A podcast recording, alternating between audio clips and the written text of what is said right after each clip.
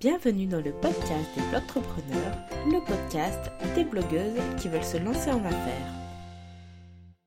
Bonjour à tous et bienvenue dans ce premier numéro euh, Blogtrepreneur, le podcast. Mon nom est Annelise et je suis une serial blogueuse. Ça fait à peu près 10 ans que je blogue et j'ai dû bloguer à peu près sur tout et n'importe quoi.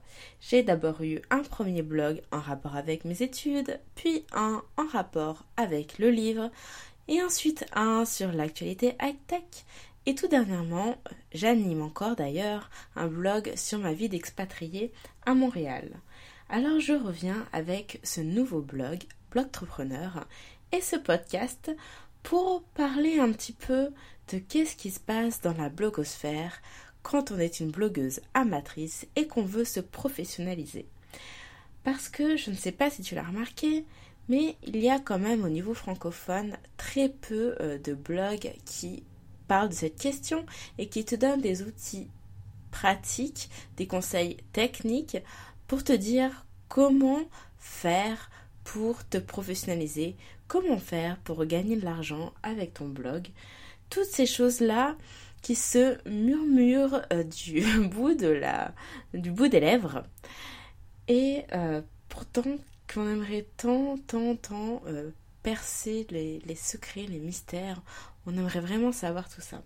Alors voilà mon idée sans ce podcast c'est de parler un petit peu de ces coulisses de donner une voix à ces blogueuses du milieu. Alors, qu'est-ce que je veux dire par là? Moi, je me définis comme une blogueuse du milieu. Une blogueuse entre l'amateur, celle qui blogue pour la passion, pour le plaisir, pour euh, les loisirs, et la blogueuse professionnelle, celle euh, qui gagne sa vie avec son blog. Moi, je me situe entre les deux. Je suis une blogueuse du milieu. Et je voulais un petit peu partager avec toi ce qui se passe en fait euh, quand euh, on est entre les deux et qu'on veut aller euh, vers le stade ultime, être une professionnelle. Alors voilà, pour que ça soit quand même pertinent pour toi, percutant, mon idée c'est dans chaque numéro d'aborder une thématique bien précise pour qu'on creuse un sujet ensemble et euh, te permettre d'avoir des informations qui soient utiles, que tu puisses mettre en application et qui puissent un peu t'accompagner. Parce que ce que je souhaite en fait à travers ce podcast, c'est qu'on puisse ensemble évoluer, qu'on puisse progresser. Je veux pas faire de langue de bois. Moi, ce que je veux, c'est vraiment être transparente avec toi. Parce que euh, je trouve qu'il y a un petit peu trop de tabous dans ce, milieu la blogosphère. Et je trouve qu'un petit peu de transparence, franchement, ça ferait pas de mal. Après tout, euh, prendre son temps pour écrire euh, des articles, pour communiquer euh, vers l'extérieur et toucher une audience, répondre aux messages, créer des visuels, tout ça, et eh bah c'est du travail. Alors je vois pas pourquoi il y a de lieu de faire tout un, un pataquès autour de soi.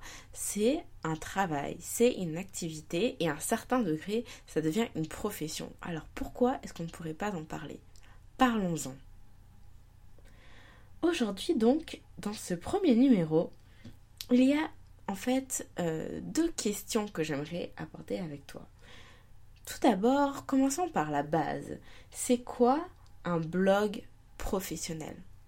À partir de quel moment on peut dire, en toute légitimité, qu'on est une blogueuse professionnelle, qu'on est une blogueuse. Point. À mon sens, il y a plusieurs euh, points qui peuvent permettre de se targuer d'être une blogueuse. Il y a d'abord le temps investi. Et ça, crois-moi, c'est vraiment pas euh, un paramètres à négliger. Parce que quand on est une blogueuse amatrice, on va écrire un petit peu quand on le sent, quand on a envie. Euh, allez hop, tiens, j'ai envie d'écrire là-dessus. Euh, c'est parti, je vais prendre peut-être une petite heure, peut-être même moins. Et puis je vais écrire sur mon blog, je vais publier ça, et puis c'est fini. Bon, puis on peut, en fonction de son train, écrire ça très très souvent. Et puis quand on a un petit peu moins de, motivation, et bah on va rien publier. Voilà, donc du coup, deuxième point, le sérieux. L'implication qu'on y met. Parce que à partir du moment où tu veux faire les choses de façon professionnelle, tu vas devoir avoir davantage de discipline que ça. Tu vas devoir penser à une régularité dans tes publications et à une qualité dans euh, le contenu que tu vas partager. Et pour ça, ça va certainement te demander beaucoup plus de temps à consacrer que si tu étais une blogueuse euh, amatrice. Parce que quand tu es une amateur, on n'attend pas grand-chose de toi. Après tout, enfin, tu fais ça bénévolement, euh, je vois pas pourquoi on te demanderait des comptes. Mais par contre, euh, si derrière tu as un objectif professionnel, va falloir quand même montrer patte blanche et montrer que euh, tu sais de quoi tu parles, tu sais comment faire et tu sais t'y prendre. Et donc là, ça va te demander beaucoup plus d'investissement en temps, en énergie et en professionnalisme du coup. Et du coup, ce troisième paramètre qui fait qu'on peut, à mon sens, euh, dire en toute légitimité qu'on est une blogueuse professionnelle, eh ben, c'est que on va euh, proposer des services ou des produits qui vont nous permettre de euh, en tirer des revenus. Alors, quand je dis service ou produit, pour moi, il y a deux choses. Il y a effectivement le produit physique que tu vas vendre. Je sais pas si tu vends des bijoux ou des créations euh, fait main ou, des objets, des tasses, des coussins, je ne sais quoi. Bon là c'est sûr c'est assez tangible. C'est facile de transposer ça au modèle de commerce classique. Ça peut être aussi donc des services, tu peux vendre euh, euh, tes coachings, ton savoir-faire en tel et enfin, sur tel et tel sujet. Mais euh, moi, je pense euh, notamment aux blogueuses lifestyle, celles qui sont plus dans euh, la mode, le voyage, la beauté, etc. D'ailleurs, quand on parle de blogueuses professionnelles, souvent c'est à ces filles-là qu'on pense. Bah, elles, qu'est-ce qu'elles vendent finalement? Ce qu'elles vendent, c'est leur image de marque, leur visuel, en fait, leur identité. C'est elles qu'on vend, en fait. c'est elles qui se vendent. Et elles, donc, ce sont des blogueuses professionnelles. Mais il y a autre chose aussi qu'on n'imagine pas forcément euh, pouvoir vendre, c'est euh, aussi ton, ton expertise et euh, donc ton aide sur des sujets concrets en rapport avec ta spécialité sur ton blog. Voilà. Donc, pour résumer, à mon sens, on peut se dire euh, qu'on est euh, une blogueuse professionnelle à partir du moment où on y investit du temps, où on est sérieux euh, avec ça et qu'on a quelque chose à vendre. Que ce soit donc quelque chose de très palpable comme des produits ou de plus impalpable comme ton image. Et à partir de là, oui, on peut dire qu'on est une blogueuse pro. Alors, je sais que tu dois dire, mais euh, c'est bizarre, euh, dans ces critères-là, euh, le fait d'en tirer des revenus, c'est pas vraiment évoqué. Oui, parce que je t'ai bien dit, proposer des services et pas forcément être payé pour des services. Hein, parce que tu peux proposer sans forcément qu'on achète. Et d'ailleurs, c'est pour ça que ce podcast est aussi là. C'est l'idée d'arriver à travailler sur cette petite nuance qui fait toute la différence sur comment finalement tu arrives à en tirer quoi que ce soit. Mais euh, à mon sens, évidemment que, les revenus, euh, c'est, ça aide à être reconnu comme professionnel et c'est finalement ce qui t'apporte la légitimité euh, aux yeux de la société. Mais je voulais dire que pour moi c'est quand même, on va dire, optionnel. Dans le sens où si tu prends l'exemple euh, d'un sportif professionnel, un sportif qui va euh, concourir pour les Jeux olympiques, euh, ce gars-là, il va s'entraîner pendant des années et des années et des années pour avoir des performances qui lui permettent ensuite de concourir aux Jeux olympiques. Et pendant toutes ces années-là, bah, il n'est pas payé. Et pourtant, il fait du sport à haut niveau. Donc moi, c'est ça que je veux essayer de te faire comprendre. C'est aussi un état d'esprit. Parce que, avant d'arriver euh, à gagner des revenus suffisants te permettant de ne te consacrer qu'à ça, il va sûrement y avoir cette période de transition où tu vas devoir déployer un monstre d'énergie et assommer une masse considérable de travail pour y arriver, mais c'est cette préparation-là qui fait que ensuite tu vas pouvoir basculer, faire la transition et passer de blogueuse du milieu à blogueuse professionnelle.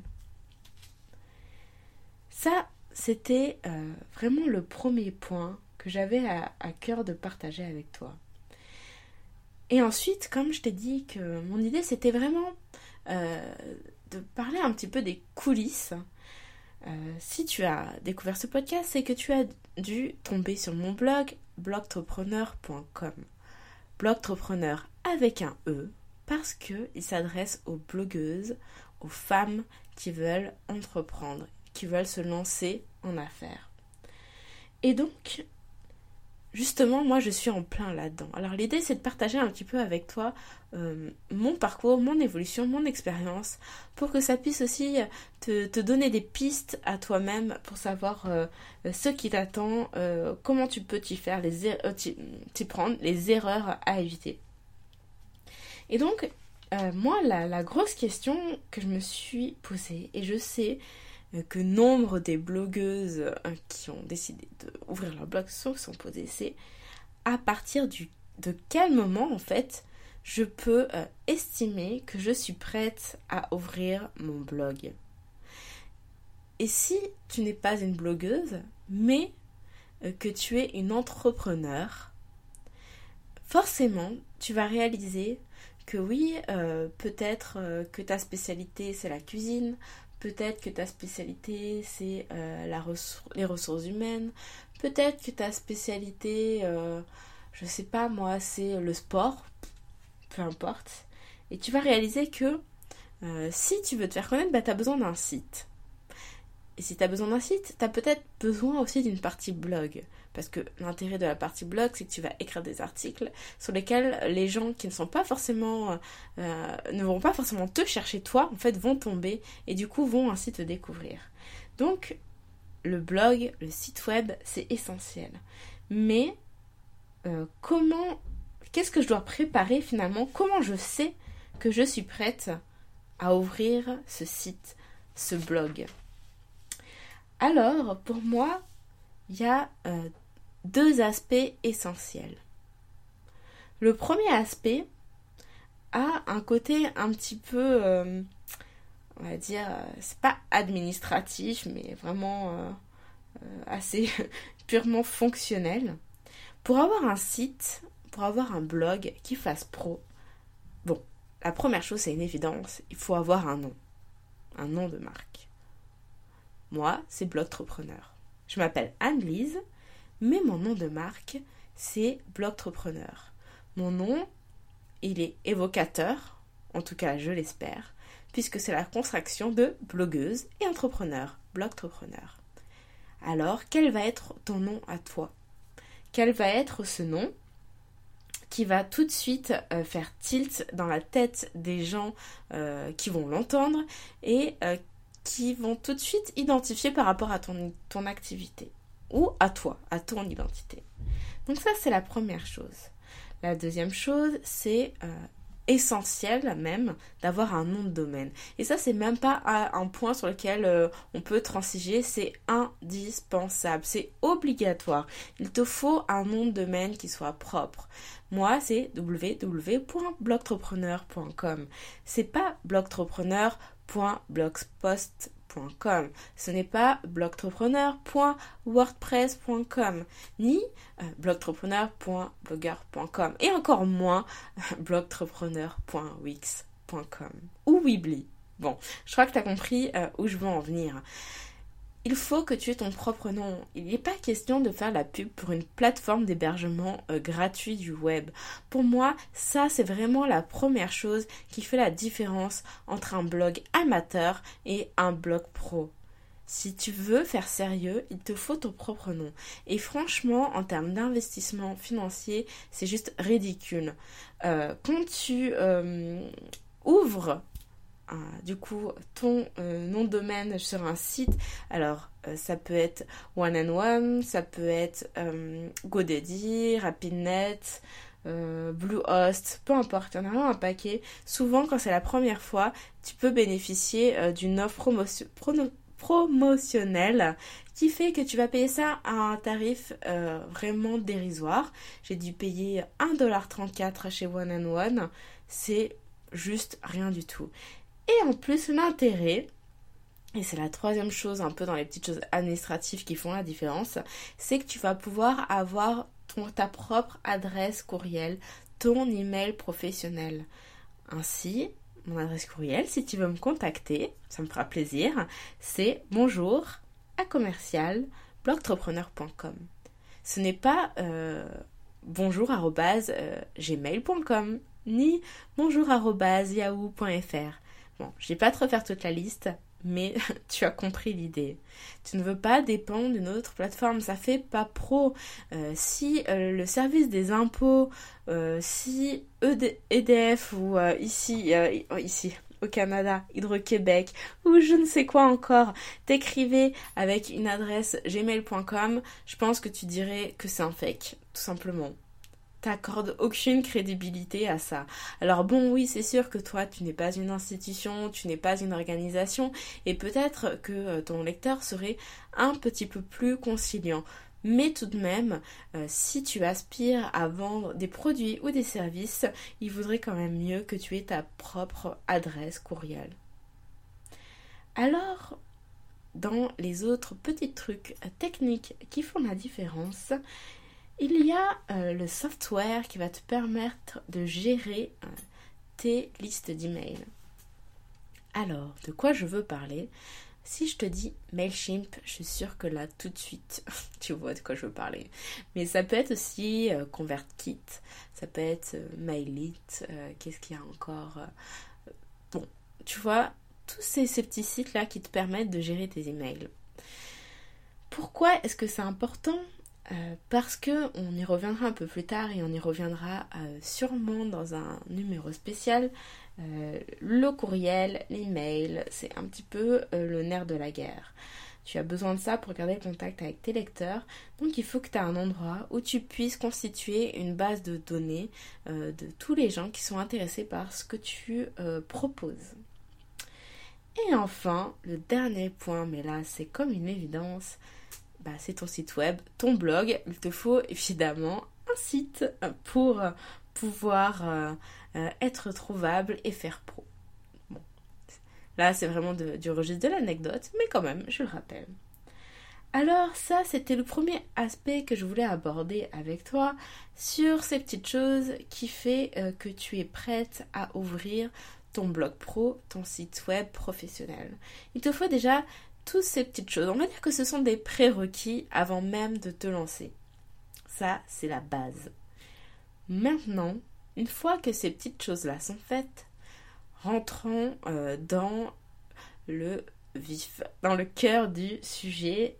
Qu'est-ce que tu as besoin d'avoir pour pouvoir lancer enfin au grand jour ton blog, ton site pro? Alors pour moi, il y a plusieurs choses. La première, c'est déjà de savoir de quoi tu veux parler. C'est évident, mais euh, il te faut un sujet. Et dans l'idéal, il te faut un sujet euh, quand même assez bien euh, précis, que tu définisses ta spécialité, qui fait que lorsque les gens vont se poser des questions sur un sujet donné, tout de suite, ils vont t'identifier toi parce que tu parles de ça sur tout ton site, donc c'est que tu t'y connais. On sera plus facile de te retrouver de cette façon. Ça, c'est le premier truc. Du coup, euh, moi, je vais donner mon exemple. Sur Blogtrepreneur, mon idée, c'est de parler, euh, un peu comme dans ce podcast, de comment faire la transition entre euh, le blog amateur et le blog pro. Ce qui veut dire que concrètement, on va parler euh, de conception euh, de site web, on va parler de gestion d'email, on va parler euh, un petit peu de enfin un petit peu beaucoup même de blogging. On va aborder là toutes ces questions, tous les points justement d'accroche pour les blogueuses, pour les entrepreneurs. Donc c'est un peu ce que tu dois avoir en tête. Il faut que tu aies une vision un petit peu globale euh, de ce vers quoi tu veux aller. Parce que c'est pas tout d'aborder telle ou telle thématique. Euh, comme on l'a dit en introduction, l'idée c'est d'avoir quelque chose à vendre, que ce soit des produits tangibles, ou ton image, ou tes services, etc. Et pour ça, le mieux encore, c'est que ton site il en parle. On est bien d'accord, tout est lié. Le deuxième point, c'est d'avoir un beau site.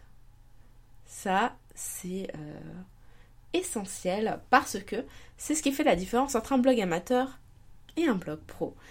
Un blog qui va être bariolé de couleurs, avec 15 000 polices, euh, avec des trucs qui clignotent partout, t'as juste envie de partir en courant. Je pense que tu es un peu d'accord avec moi. Il faut que tu te sentes bien. Il faut que ton lecteur celui qui arrive sur ton site, ils se disent Waouh, c'est vachement beau, c'est ça a l'air vachement chouette. Parce que, en fait, la décision de l'internaute, elle se joue en quelques secondes quand il arrive sur ta page. Donc, il faut que tout de suite, ça soit accueillant. Alors, pour ça, euh, il y a plusieurs choses. Il faut euh, que tu aies des images qui euh, reflètent, alors, soit ton ambiance, ton environnement, soit ta personnalité, peu importe, mais il faut qu'il y ait une cohérence. Il faut aussi, moi je te conseille d'avoir euh, peut-être deux trois couleurs maximum sur ton, site que ensuite tu vas décliner tout au long. Il faut qu'il y ait deux trois polices, une pour tes titres, une pour tes sous-titres et un pour ton corps de texte et pas plus. Il faut vraiment qu'il y ait une unité. C'est ça qui fait pro. Ensuite, euh, la grande question, parce qu'une fois que euh, l'esthétique est prête, euh, bah, il faut quand même voir un petit peu l'intérieur, le contenu. Eh bien, combien d'articles j'ai besoin d'avoir avant d'ouvrir mon blog? Tu serais une blogueuse amatrice, je te dirais, franchement, pas la peine de te prendre la tête. T'écris un ou deux articles, franchement, ça suffit. Parce que faut être réaliste, hein, ton blog, personne ne le connaît. Donc c'est pas comme si au moment où tu allais l'ouvrir, euh, l'ensemble du web allait débouler euh, sur ton blog et allait dire "Oh mais il y a rien là-dessus, ça craint." non, franchement, ça se passe pas comme ça. Vraiment, ça a peu d'importance. Mais par contre, euh, si ton objectif c'est d'être professionnel, je te recommande tout de même d'avoir quand même un petit stock d'articles déjà en ligne. Alors pourquoi? Euh, Tout simplement parce que même si il y a peu de gens qui vont arriver au début, ça c'est quand même un travail de longue haleine de faire venir euh, du trafic sur ton site, tu as envie que la personne qui va arriver là par hasard n'ait plus envie d'en repartir parce qu'elle sera séduite par tout ce que tu lui as proposé. Voilà, tout simplement. Et au-delà de ça, euh, pour le référencement de ton site, plus il y a du contenu, plus Google aime ça pour pouvoir aller indexer tes pages. Alors moi par exemple, euh, je suis partie sur l'idée d'avoir 9 articles déjà en ligne. Alors ça paraît peut-être pas tant que ça, mais c'est en fait assez énorme. Parce que si tu es blogueuse pro, il ne s'agit pas d'écrire un petit article de 15 lignes et tout. Non. Euh, tes articles, ils doivent faire la différence par rapport à tout ce qui est déjà écrit sur le net sur le même sujet. Il faut que tu apportes de la valeur ajoutée. Il faut que tu écrives des articles qui soient pertinents. Et techniquement, il y a plus de chances que si ton article il fait 2000 mots, tu rentres beaucoup plus dans le détail que s'il en fait seulement 200. Donc c'est des longs articles qui vont apporter quelque chose à ton lecteur. Alors pourquoi neuf? Moi j'y suis allée de façon très pragmatique. Euh, de la façon dont j'ai euh, construit ma page d'accueil, il y a euh, une partie qui met en avant les dernières publications du blog. Et j'y suis allée par par trois vignettes en fait. Et après c'est un carrousel que tu fais défiler. Alors du coup je me suis mise dans la peau du lecteur, dans ta peau en fait, et je me suis dit, allez, donc la personne arrive, elle voit ces trois vignettes. Et elle se dit, ah ouais tiens, euh, ça a l'air intéressant. Je vais voir ce qu'il y a d'autre.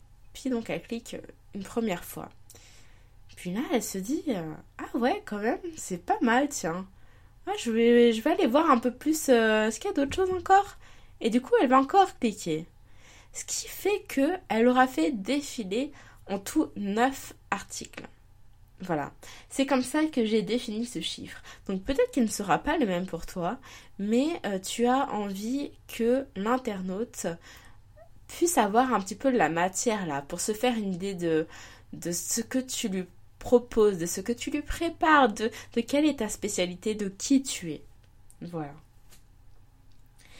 Et du coup, euh, ce qu'il faut anticiper, c'est comment est-ce que tu vas t'assurer que ton lecteur revienne sur ton blog, sur ton site professionnel? Parce que j'imagine bien euh, que tu as créé euh, en amont déjà peut-être tes profils sur les réseaux sociaux. Donc tu es sûrement sur Facebook, Twitter, Instagram, peut-être même Snapchat, etc. Alors je ne dis pas euh, que c'est indispensable. Moi je pense même que avoir un, un, ou deux comptes sur les réseaux sociaux ça, ça suffit nettement pour le, pour le départ. Parce que de toute façon, euh, ça aussi, c'est un, travail à part entière hein, d'alimenter ces, réseaux sociaux et d'arriver à fédérer une communauté. Donc autant y aller sur peut-être un ou deux réseaux sociaux que vraiment tu, que tu maîtrises, où tu vas être en capacité de faire quelque chose de bien, puis ensuite de développer, voire même euh, d'engager une assistante virtuelle pour le faire à ta place.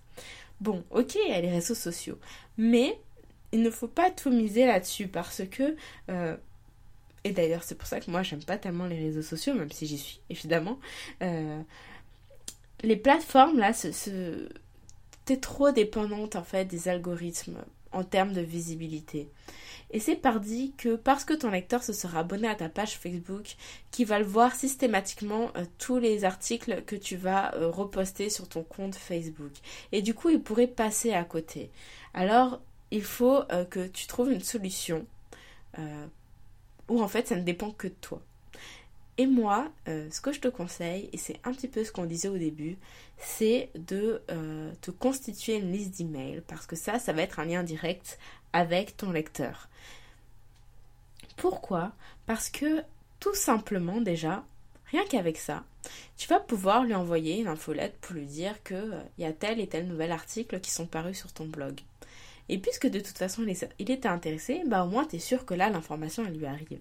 Et en plus, pour moi c'est même d'autant plus pertinent que le réseau social c'est euh, à ton lecteur d'aller faire l'effort d'aller voir qu'est-ce qui se passe sur Facebook et qu'est-ce qui se passe voire même sur ta page, alors que l'email il lui arrive directement dans sa boîte donc il n'a même pas à faire d'effort donc c'est encore mieux. Bon, ça c'est dit. Mais le truc, et là, euh, je pense vraiment que on va faire un numéro spécial là-dessus parce que euh, ça peut pas être traité en 5 minutes. Mais pour essayer de te faire comprendre l'idée euh, principale, c'est que il y a quand même peu de chances que si tu mets juste inscris-toi à mon infolettre sur ton blog, la personne le fasse d'elle-même. Il y en a qui vont le faire, mais statistiquement, cette portion-là va être infime parce qu'aujourd'hui, on, reçoit trop de trucs dans nos boîtes mail. Donc, on a plutôt tendance à essayer de limiter là pour pas être spammé dans tous les sens. Du coup, il va falloir que euh, tu trouves une façon euh, d'aller euh, à sa rencontre sans que ça l'importune et que il le fasse vraiment de façon volontaire. Et pour ça, il faut que tu lui proposes quelque chose qui lui parle. Alors, encore une fois, moi je te le dis pas langue de bois. Qu'est-ce que moi j'ai fait? Moi, ce que je vais te proposer sur mon blog, euh, c'est justement, si tu veux te professionnaliser, j'ai un petit programme pour t'aider à construire ton blog professionnel et savoir étape par étape euh, qu'est-ce que tu dois faire, quels sont les prérequis, comment tu t'y prends. L'idée, c'est que du coup, pendant 5 jours, eh ben, tu, enfin, tu me découvres en fait, tout simplement. Tu découvres ce que je propose, tu découvres euh, quelle est un petit peu ma spécialité et selon quoi je peux t'aider et que tu sois capable de mettre en pratique mes conseils pour te permettre euh, d'avancer et d'aller plus loin et d'évoluer. Moi, c'est ça qui me tient à cœur. Alors, c'est sûr que oui, je vais récupérer ton adresse email et oui, je vais certainement t'envoyer d'autres messages après, mais euh, c'est dans ton intérêt parce que, en fait, euh, ton besoin et mes préoccupations se rencontrent et ensemble, on peut avancer. Et puis si jamais, à un moment donné, eh ben, ça ne t'intéresse plus, si à la fin des cinq jours, ou peut-être même avant, tu te rends compte que non, ça le fait pas, c'est pas, le contrat est pas rempli, c'est pas ce à quoi tu t'attends, eh ben c'est pas grave, tu te désinscris, n'y a pas de mal. Ok? Donc voilà, il faut que tu essaies euh, d'arriver à trouver quelque chose qui parle à ton audience et qui fasse écho à ta spécialité, à ce que euh, tu veux offrir par la suite comme service ou comme produit. Alors, on arrive un peu à la fin de ce podcast et je voudrais qu'on récapitule un peu parce qu'on a vu quand même pas mal de choses. Donc la question centrale était et est finalement, est-ce que tu veux vraiment faire euh, la transition entre le blog amateur et le blog pro? Et si oui, es-tu prête vraiment à t'investir? Et c'est un investissement qui se joue sur plusieurs fonds. C'est un investissement financier, puisque tu vas devoir te prendre ton nom de domaine, euh, ton logiciel de, gestion d'email, tu vas certainement devoir euh, tâcher peut-être un, template euh, ou prendre ton propre site sur Squarespace ou autre, ou déjà un peu du, clé en main. peut-être même que tu vas investir dans les services d'une graphiste ou quelqu'un qui va te faire tes, tes, visuels là pour la communication. Est-ce que tu es prête à t'investir en termes de temps de création de contenu, donc pour tes articles de blog, mais aussi euh, pour cette petite valeur ajoutée que tu vas proposer à ton lecteur? Est-ce que tu es prête pour tout ça? Ça, je crois que c'est finalement euh, la grosse question. Et si la réponse est non, bah c'est que t'es pas prête. Par contre, si la réponse est oui, moi je t'encourage parce que c'est la décision que j'ai prise. Euh, c'est ce vers quoi je veux aller et c'est ce vers quoi j'ai envie d'avancer avec toi. Alors j'espère que ce podcast t'aura vraiment plu. Et si c'est le cas, je serais vraiment heureuse d'avoir ton retour là-dessus. N'hésite pas euh, à t'abonner euh, au podcast sur iTunes, à me mettre une petite note et puis un commentaire. Ça prendra quelques secondes, ça représente pas beaucoup pour toi, mais c'est énorme pour moi. Et puis je te donne rendez-vous au prochain numéro. À très bientôt